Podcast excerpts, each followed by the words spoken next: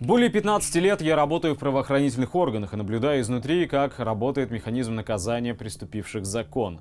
И все было в моем сознании приемлемо в работе этого механизма. Насильник и убийца в жесткой и бескомпромиссной форме получал заслуженное суровое наказание. Через некоторое время моей квалификации стало хватать на понимание методики расследования экономических преступлений. И мне стали поручать заниматься ими.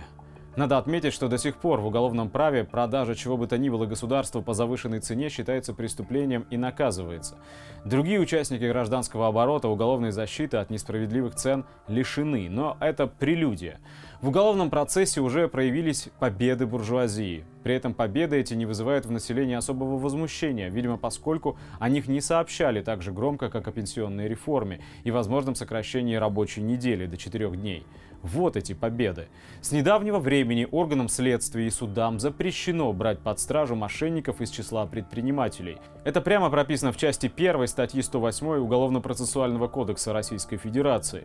Более того, по ряду экономических преступлений, в том числе в сфере незаконного предпринимательства, помещать подозреваемых и обвиняемых под стражу запрещено теперь без дополнительных условий.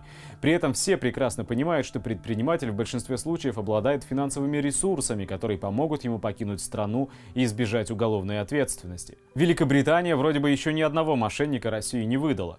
Кроме того, мошеннику-предпринимателю будет назначено меньшее по сравнению с обычным гражданином наказание за преступление.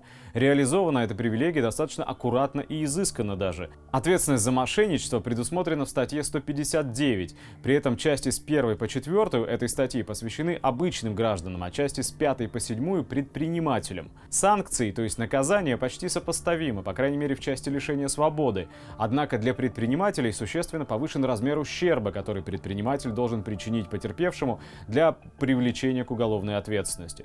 Значительный ущерб для граждан составляет более 5000 рублей, а для предпринимателей 10 тысяч рублей. Крупный размер для граждан составляет более 250 тысяч рублей, а для предпринимателей 3 миллиона рублей. Особо крупный размер для граждан составляет более 1 миллиона рублей, а для предпринимателей 12 миллионов. Что это означает на практике? Гражданин, похитивший у другого гражданина путем обмана 300 тысяч рублей, будет осужден по части 3 статьи 159 Уголовного кодекса «Тяжкое преступление» с максимальным наказанием до 6 лет лишения свободы. Похитивший такую же сумму предприниматель будет осужден по части 5 статьи 159 «Преступление средней тяжести» с максимальным наказанием до 5 лет. Вот такая разница. В силу специфики своей работы я не сообщаю настоящее имя и фамилию. Прошу отнестись к этому с пониманием.